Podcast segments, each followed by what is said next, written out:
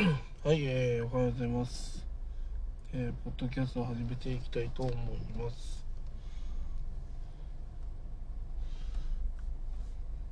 えー、今回はね、労働力で稼ぐか、想像力で稼ぐかについて話していきたいと思います。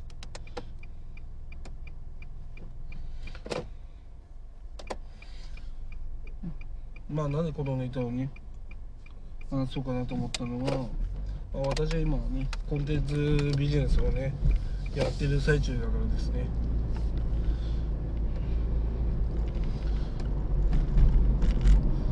まあ労働力で稼ぐっていうのがねまあ世間一般的なね流れとなります。要はほとんどの人がね時給で、えー、稼いでるわけです。だだから給料がね、まあ、いっぱい出るんですね。その働いた分だけじゃなくて働いた時間だけ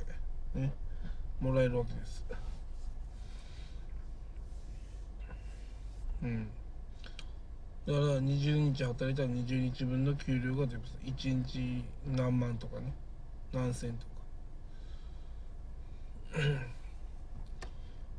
いろんな資格持ってたりとかするとその時間給が上がったりしますね。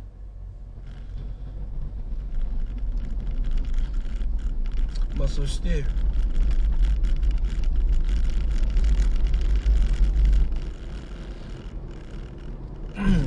まあ想像力というのはまああくまでね自分の頭で考えて自分でまあ自分で考えて自分でまあ想像して自分の手で編み出したものね。まあそれがまあ想像力で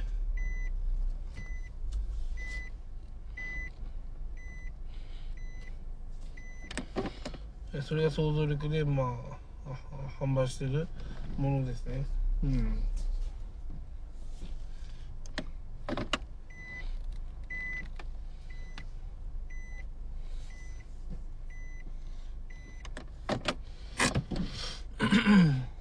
はいえー、でまあ想像力でね、まあ、要は自分で作りますので値段は自由なんですよね。まあ要は美術作品みたいなもんで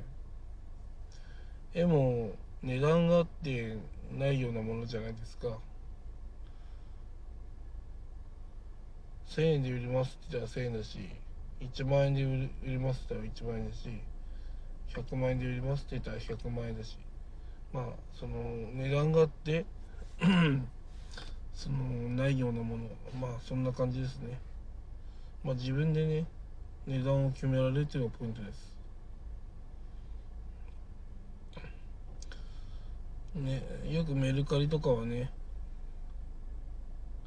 あの自分でねあのなんだろうこうそのものの相場を見て販売とかしてますけどそういう美術品とか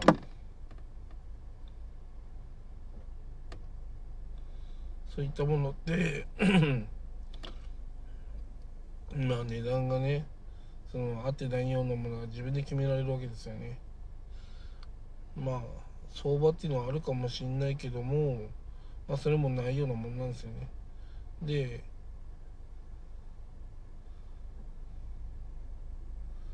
価値があればもっと高い値段で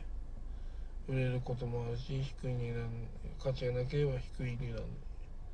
ね。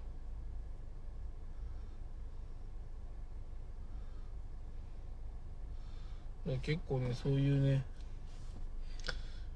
ほとんどの方がね労働力でまあ仕事をしてるっていう形労働力の提供でねお金をもらって家族を養ったりとかしてるんですよね。うん、これはね別に批判とかするんじゃなくて全然悪いことではありません。私もそういう形でねまああの稼いでるんで ただこれこれのいいところと悪いところはまあ通常できる人だったら要は仕組み考えたりとかね。だったら自分でその商品も作れるわけですね。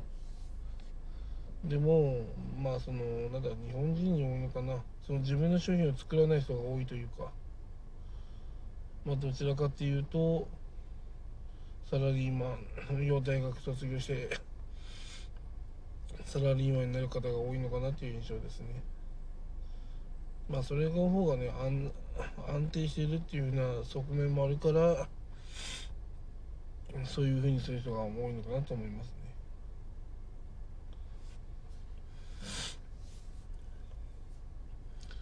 だからサラリーマンの場合だとまあ確かにあの会社が倒産しないような会社だったら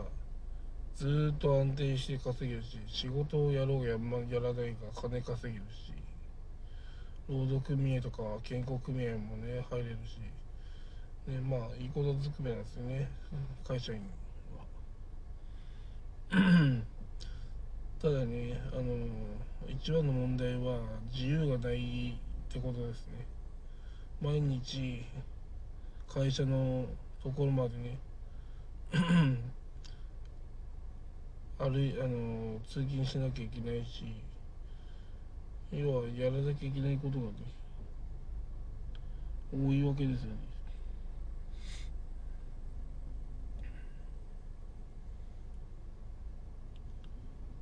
あと仕事がね急にねなくなる場合もあるんですね。まあそれはコンテンツ販売も同じですね。想像力で販売するまあ仕事がなくなって自分の商品がなくなった時点で終わりですね。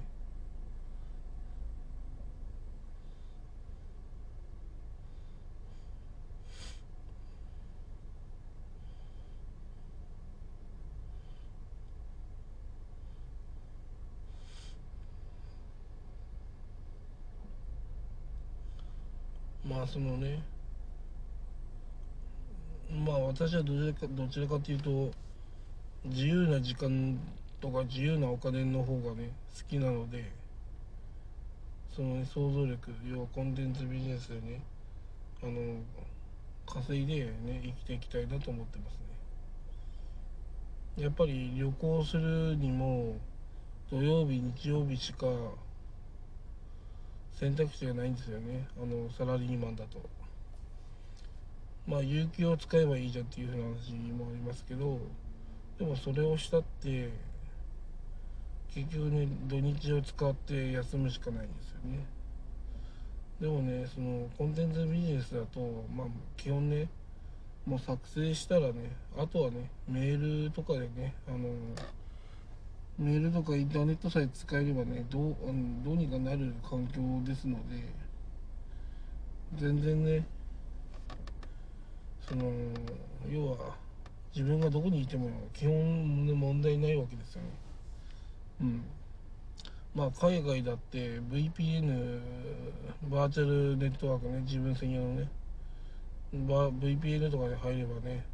日本にいるような環境で仕事もできるし全然問題ないんですよ。そう。まあこういうのノマドっていう働き方なのかな。要は場所を問わずね働く方法みたいな。まあそういうことができるわけですよね。だからそういう部分で私はねまあ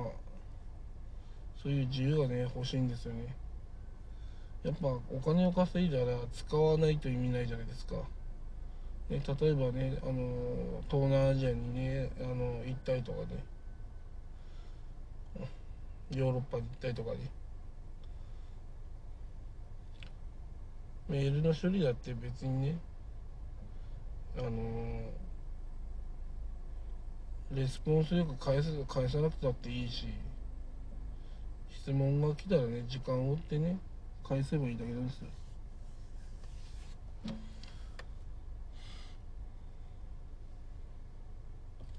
だからそう考えるとねものすごくね人生に広がりができると思うんです。でもこれがサラリーマンだとよく言うのが老後ね楽しめばいいみたいなね。なんかこう考え方をする人がいるんですけどもよくねあの介護の現場から言うとそのね60歳とかでも足腰とか悪い人っていうのはもう歩けなくなっちゃうらしいんですよね。足腰弱いと。要は歩けなくなるということは好きなことができなくなると。だから老後で人生を謳歌しようと思ってもできない人がほとんどなんじゃないかなって私は思いますね。よっぽど体を気遣ってない限りは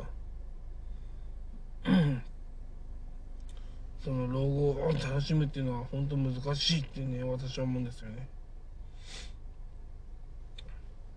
もう自由にね遊びたいとかね自由に行きたいと思った時からねあのやっぱりね始まりだと思うんで。私はね多分そのサラリーマンは悪くないけど自由な生き方をね模索するんだったらやっぱね想像力で稼ぐ方に行くしかないのかなと思いますね。そう圧倒的にねそれで稼げたら一番いいんですけどまあそこはね 何とも言えないんでね。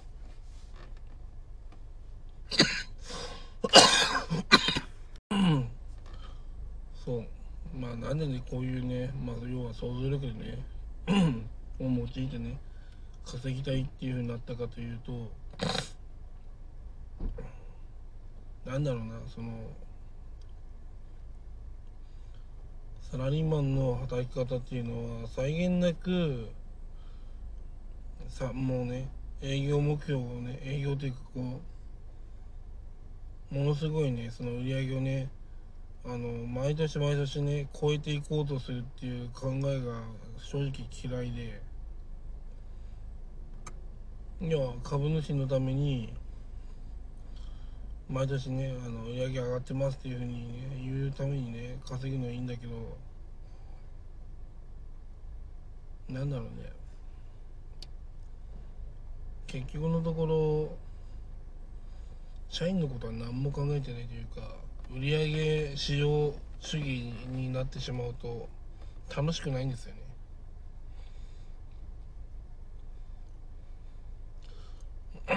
それもね売りたくない商材も売らなきゃいけないしね。だったら自分で作った商材の方がね高く売れますからね。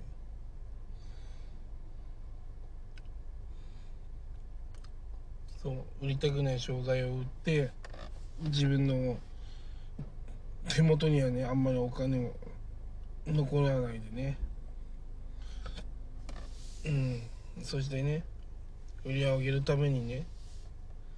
際限なくね仕事の依頼がね自分に来てねそれを片付けるっていうのはねものすごくねなんか違う働き方だなと思うんですよね。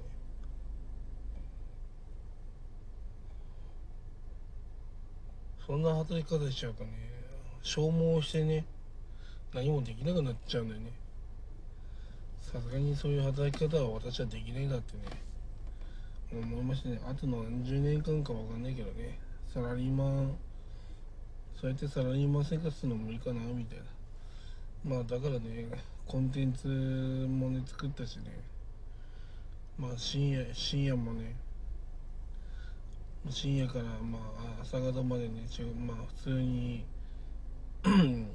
まあその教材じゃないけどまあマニュアルとかも作ったけど。うん。よくねサラリーマンはコンテンツビジネス作れないとか言うけど 作れますよ。まあただね寝る時間とか削らないといけないんですけどでもね人生変えようと思うんだったらそれぐらいしないとね多分変わんないなと思うんですよね。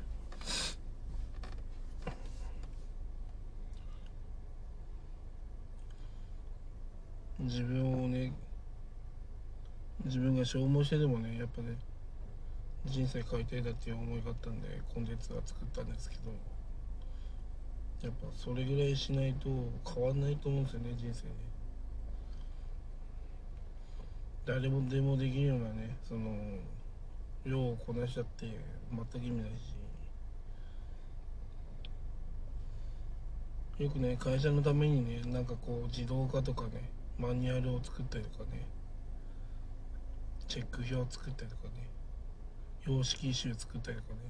まあ、結構私会社でそういうのやってたんですけどまあだからそういうふうなものを生み出すのは得意なんですね結構ね。要は早く仕事を終わらして早く遊ぼうよっていうふうなのが私のね考え方なんですよね。でもね会社は違くて今の仕事が終わったらじゃあ次の仕事これあるからやってねみたいなね頑張った人のそのね功績を無視するようなねちょっと考え方してるわけですよね。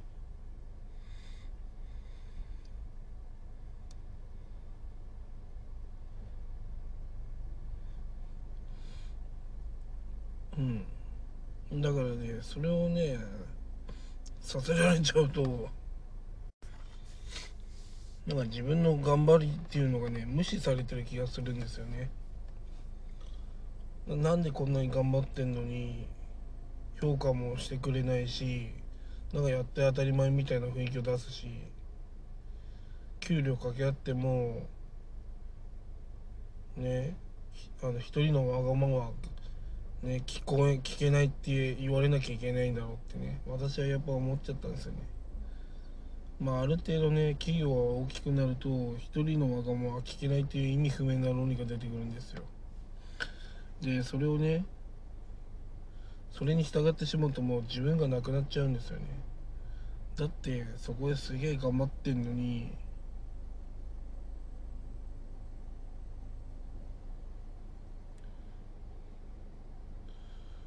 そう頑張ってんのにもかかわらず評価っていうのがみんなと比べられてねされるわけですよね。それはおかしいんですよ。だってみんなね違う働き方してるし長時間かけて仕事やったやって評価される人もいれば短時間で仕事終わ短時間で仕事を終わらして評価が低い人だっているわけですよね。そういう人が出てきちゃうんですよ。で長時間働いてる人の方がねまあ効率悪く仕事してるんだけどもその一緒に働いてる人たちにとってはああ頑張ってるねすごく時間使って頑張ってるねっていう風に見られるんですよね。要はそういう風にまあ人間見る人多いんですよね。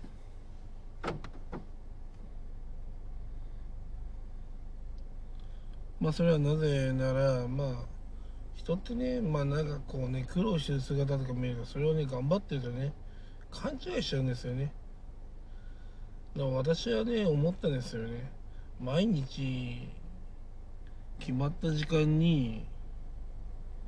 歩いてなんだなんだ決まった時間に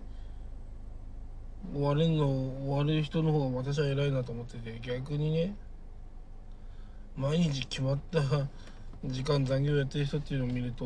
あこれは悪いやつだなと私は思いましたね。まあ生活残業って言うんですけどそういうのをね。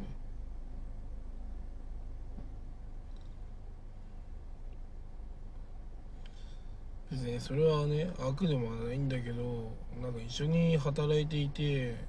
つまんなかったですね。だからそういう人っていうのは改善する必要がないですよね。仕事遅い人っていうのは。遅くする人っていうのは。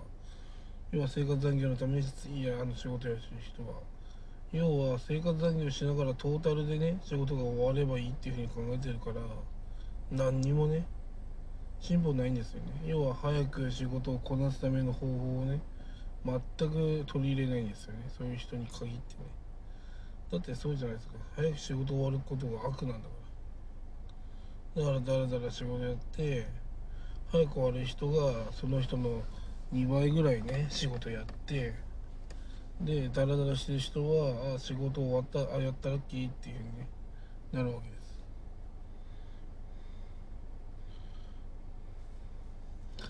ただそういうふうにね結局うんなんていうのかな。うん。効率よくね頑張った人が報われない社会っていうのは、うん、すごくね無駄だなと思いますね。でやっぱり一番ね重要なのはねあのテレワークできるかできないかですね。なんかサラリーマンでもできる会社はできるけどできない会社はやっぱできないんですよ。ねさせてくれないっていうのは本当にね多様性無視した会社ですしまあ将来に見込みがないのかなと思いますね。でもね自分のそのコンテンツ販売やったら別にテレワークというかインターネットさえあればどこでも仕事できますからね。うん。やっぱそれがね魅力なんですよ。だって連絡手段とかも別に Zoom とかメールとか Skype とかハングアウトとか、えー、Teams とか何でもありますからね。うん。でそういったツールを使えば別に環境がねまあ違うとも全然問題ないですよ。まあただねあの日本との時差が違うとちょっと問題になるかもしれないですけどまあそれぐらいですよね。実際考えれば。よく YouTuber の方がねあの世界を旅してね、えー、広告収入を稼ぎながらね、うん、まあ生きてる人とかいますけどまああれは理想的な働き方だなってすごく思いますね。働く場所を選ばずね好きな場所で働いて稼ぐ。でねある程度人気が出ればね自分でコンテンツ作成してもね売れると思うしまあ例えば YouTube コンサルとかやってもね売れるはずだし。自分そのね影響力っていうのもとてつもないものになるんでね。本当、うん、財産になると思うんですよね。まああとね言えるのはやっぱねこう上司部下同僚。まあこの関係がね一気に、なくなるんですねそのコンテンツビジビジネスとかがね。もう自分が社長ですからね。うん。もう一本でも作ればもう社長ですよ。うん。ね、20万以上稼げばもうね副業副業扱いだしね。まあでも経費かければねまあ1年目ではねまあ赤字になるのかなと思いますけど。だそういうふうに考えるとやっぱりねそういう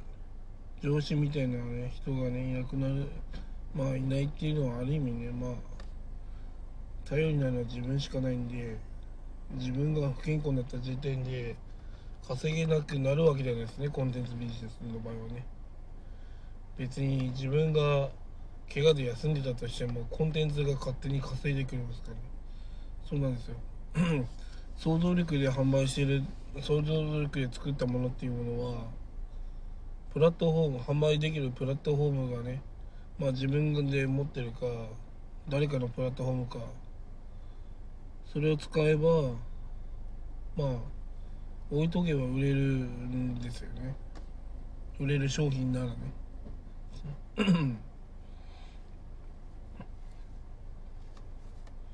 最近私は思ったのはねまあ自分の子供の子供にねサイトを持たしてまあ作品 いい作品はね売るっていうのもありかなと思いましたね個人的に。でそのねブログをね要は人気が出たらラッキーですね。人気出なかったらまあそこまでなんだけど。まあそういうなんだろう。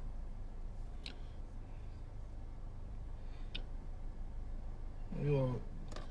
自動販売機名にね補充なしのね補充しなくてもいい自動販売機を作るのがやっぱね一番大事だと思うんですよ。自分が怪我しても病気になっても問題ないようにね。未来を稼いでくれるためのね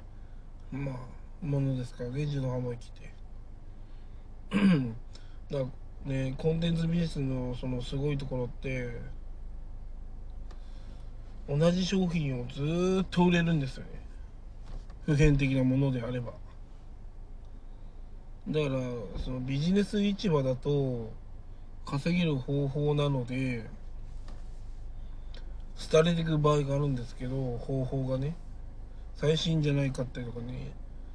うん、2年前の方法だったりとかしちゃったりとかするんですけどビジネス以外の方法だと例えば犬のねしつけの方法とかね。あれ普遍的なんですよね。だって犬がね犬のその教育の仕方なんて変わりませんからほとんどね。普遍的だから。だから要は普遍的なコンテンツを作ると一生稼げるってことです。それはなぜか。普遍的だからいつ売っても売れるわけですまあ普遍的なことって何かっていうのはまあ変わりま変わらないことなんで、まあ、例えば恋愛の仕方とかね。健康とかね。だから稼ぎは普遍的まあ根本的な考え方はねまああるかもしんないけどいろんな方法が出てくるんで稼ぐ場合だと。だからそのね稼ぐビジネス以外のジャンルを狙えば普遍的なものになるんじゃないかなって個人的には思いますね。だそういったところを狙うといつの間にか普遍的なものをね販売してるからずっとね置いとけば売れると。でねある人のコンテンツ何年売ってんのか見たらね10年以上販売してる人がいるんですよね。同じサイトで。え10年間も売れるってすごくねって思ったんですね私ね。一つの商品が。まあ改善とかねしてるとは思うんですけどそれでもね売り続けてるんだなっていうふうに思ったんですよねやっぱりね。うん。まあ会社でやればねまあその担当作って勝手にやらせればいいからね。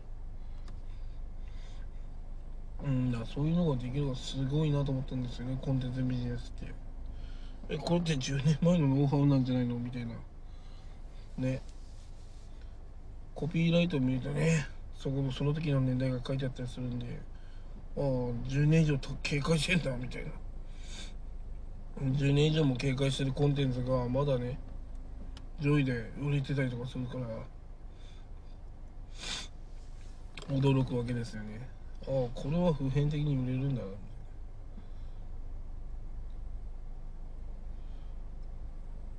だそういうふうのやつを見るとねまあ実にね魅力的だなと思うわけですコンテンツビジネスはね。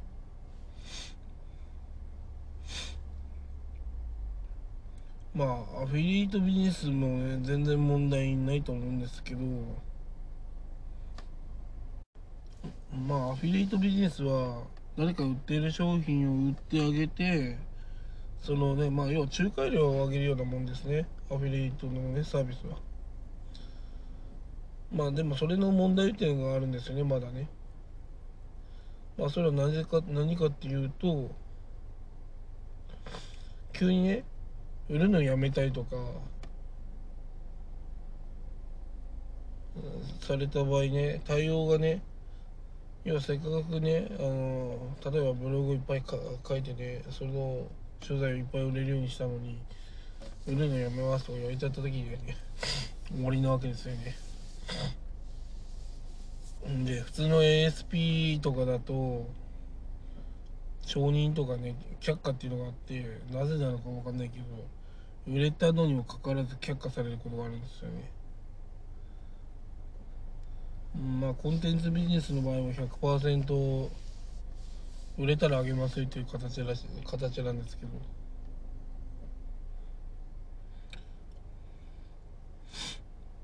まあそういうのもあってね。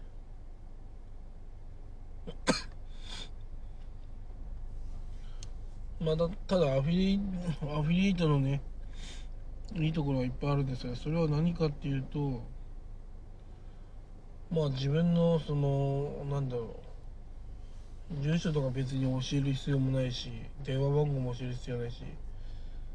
メール必要もないし電話する必要もないしお客様の問い合わせに答える必要もまあないし。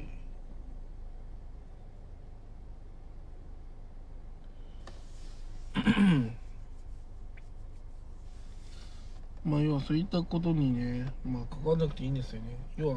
売ればいいだけ。単純に言うと。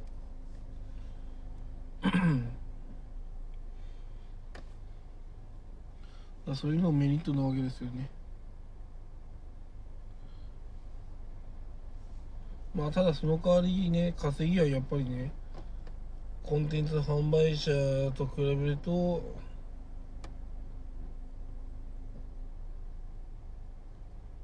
うん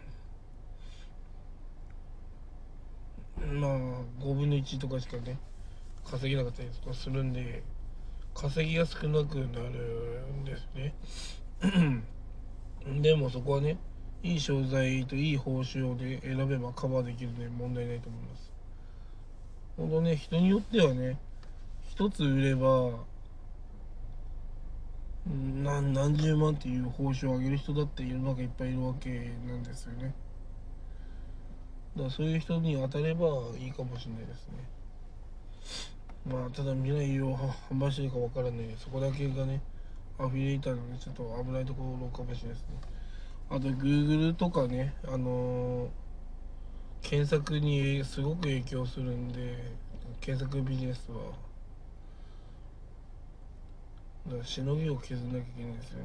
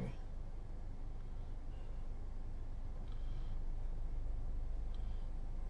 なんかはいまあそんな感じですね。まあ今言ったのがねまあ私はなんでまあコンテンツビジネスの方がいいのかなっていうのは手につい話しました。まああと私がね個人主義っていうのがあってみんなと一緒にね仕事するの苦手っていう部分もあるのでコンテンツビジネスはいいなっていうふうに思いましたね。まあ私もアフィリエイトでうまくいくんだったらアフィリエイターに、ね、なってるかもしれないしね。結局要は稼げる方法は自分では何があってるのかということなんですよね。はい。まあ以上でした。まあ自由な生き方をねするんだったらコンテンツビジネスかまあアフィリエイトビジネスがおすすめですね。うん。まあ結局自由を手に入れるためにはねまあ縛られちゃいけないわけなんですね。毎日出社するのがね嫌だなとか老後老後じゃなくて今楽しみたいっていう人はコンテンツ販売をしたコンテンツを作ったり要はあとはアフィリエイターになって優れてる商品をねコピーライティングでねあのうまく売るそういうことができるようなね形になるとね自由になれるかもしれません。あと一番やっちゃダメなのはねあのー、なんだろうな。副業サイトでなんかこうライティングライティングの募集をね引き受けることですね。よくなんだろうな何十記事何千円とかねすごい単価が低いわけですよ。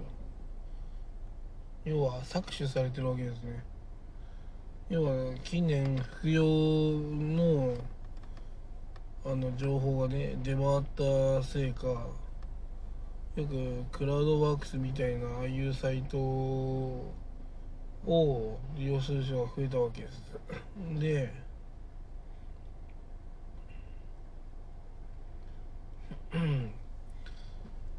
要はねあの相場がガタ落ちしたわけなんですよね。要は添削してあげるから20記事で1000円ねみたいな。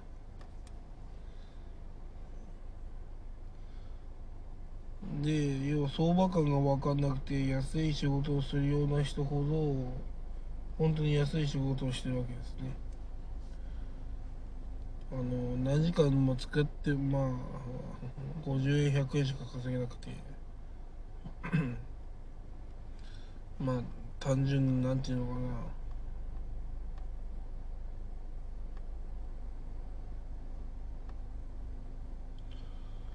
まあ要は割に合わないわけですよね。まあせっかく自由な働き方をしてるにもかかわらずね単価が低すぎる仕事っていうのはまああんまりやっぱよろしくないんですよね。うんだからコンテンツビジネスのいいとこはやっぱ高単価だからいいわけです低単価だと売れてもねそんないいわけでもないしでもあとね低単価だとその要は何だろうな質の悪い客が近寄ってくるというかまあ激安ショップにねあんまりこう見栄えのいい人がいないっていうかね。うんそんな感じがありますがまあ要はブランド品店にはね金持ちしか来ないとか。あるわけですから。そういった時にやっぱりね自分がねどれだけねまあどれだけというかまあやっぱ高単価でね売った方がね100人対応しない。まあまあなんだ？コンテンツビジネスで50万円で販売してます。1人に売れれば50万円の売り上げです。50万円もらったらねもう2ヶ月ぐらいはねよく優に暮らせますよね。でそれを1ヶ月で稼ぐと。で、ね、単価の安い仕事は、えー、3日かけてやってようやく1000円です。それ何回続けたって1000円なんですね結局は。もっと下がっていくかもしれません。人が多すぎるからね。まあ俗にそれをねレッドオーシャンって言うんですよね。まあレッドオーシャンっていうのはまあその赤い海ね。もう酸素がねなくてね。もう死ぬだけの海ですね。そういうとこにいるとダメなんですよ。赤いブルーオーシャンに行って快適に魚を釣りをして餌を釣るっていうやっぱそういうふうにしないと。余裕のない状況になっちゃうとダメなんですね。そのね。安いそのセールスコピーライティングの方法だとね。すりあとまあすり減るだけなんですね。そんな行為をしてると。だからすり減らないような仕組みを作る必要があります。やっぱり。はい。まあちょっと話長くなったんだけど。まあやっぱりね、まあ、一番いいのはね高単価商品を作ってまあ月1月ね12個以上ね売れるような体制を作るというのがやっぱ大事なのかなと思いますね。うん。そうすれば安定して生活できるんじゃないでしょうか。だか私はそう思いますね。だからだから次作る時はねだから次作る商品は超高単価商品を作りたいなって正直思いますね。うん値段はね50万以上ぐらいで作ってみたいですね。一度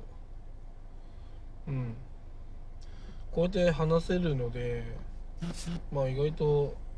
教育は向いてるのかなって正直思います。だからねまあちょっとねまあどういう商品を作ればいいかっていうのは、まあ、まあやっぱ調査しなきゃいけないんでそれは調査しようかなと思うんですがやっぱね高額商品をね売らないとねもっとね上のステージに立てないと思ってるんで上のステージにやっぱ私も行きたいので高単価商品をねまあこれから作っていこうかなってね思います。はい。やっぱ目標は高いところにね置いてね自分がいかにね稼げるかっていうのを証明していきたいですね。うん。で私がねそのねあのー、高単価で売った商品でその人が幸せになればね一番いいのでそういった商品まあお互いがハッピーになれて稼げる商品まあお互いハッピーになれてっていうね商品ねそれで自由に生きれるそういう生活をね目指していきたいと思います。やっぱ目標はねワンランクツーランク上を目指してやらないと意味ないですからやるからにはねそういう生活も目指して頑張りたいと思いますね。以上です。